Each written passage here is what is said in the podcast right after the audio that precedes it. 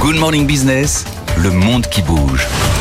Laura, les tensions en mer Rouge se poursuivent. Les rebelles outils ont affirmé hier soir avoir visé deux navires américains au large du Yémen. L'une des victimes collatérales de ces affrontements en répétition, c'est le canal de Suez et donc par ricochet l'Égypte. Oui, à la suite des attaques outils, on le rappelle, les armateurs contournent l'Afrique et suspendent les passages par la mer Rouge qui représentaient avant jusqu'à 15% du trafic mondial.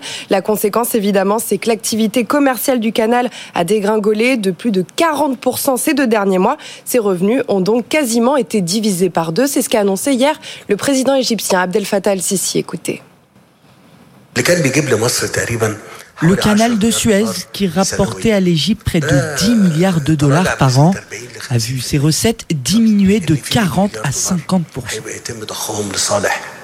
Évidemment, le contraste est frappant avec euh, ce qu'avait enregistré euh, l'Égypte l'année d'avant la crise. Hein. Oui, il y a des records au niveau du nombre de traversées, 25 000 cargos, tankers et porte-conteneurs sur une année, ce qui donne à peu près 68 navires en moyenne par jour. Bénéfice record aussi, 8,6 milliards d'euros l'an dernier. Alors ce succès, il s'explique par la création d'un nouveau tronçon en 2014 qui facilite le croisement des convois et diminue le temps de transit. L'un des méga projets du président Al-Sisi à l'époque, il avait inauguré le canal en grande pompe devant de nombreux chefs d'État, dont François Hollande.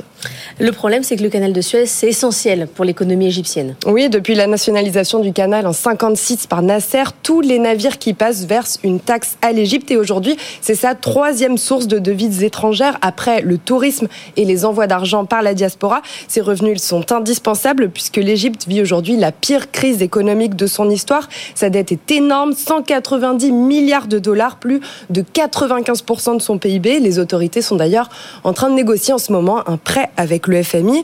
Cet argent gagné via le canal de Suez doit aussi permettre euh, de nourrir les Égyptiens. Ils sont plus de 60 millions à dépendre des programmes de subvention publique pour les produits de base, le pain, le sucre et le riz. L'année est compliquée pour l'Égypte car en plus de tout ça, elle craint les conséquences directes euh, de la guerre dans la bande de Gaza. L'armée israélienne envisage une offensive euh, sur la ville de Rafah à la frontière où sont réfugiés actuellement des centaines de milliers de Palestiniens. Une offensive qui entraînerait évidemment un exode colossal vers l'Égypte.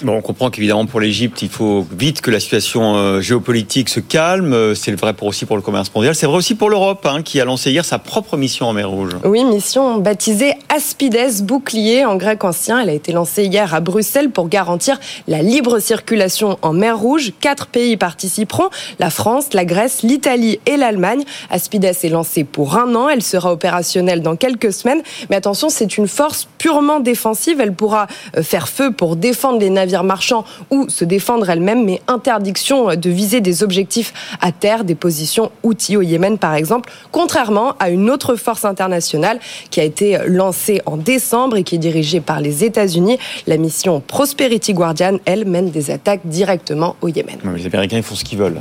Donc euh, voilà. On, Merci. on reparlera des routes commerciales avec notre invité euh, à 8h15, Gérard Mestralet, qui est désormais euh, chargé de représenter les intérêts français euh, dans la route qui va rejoindre l'Inde jusqu'à l'Europe en passant par l'Arabie Saoudite. Merci beaucoup, Laura Cambo. Dans un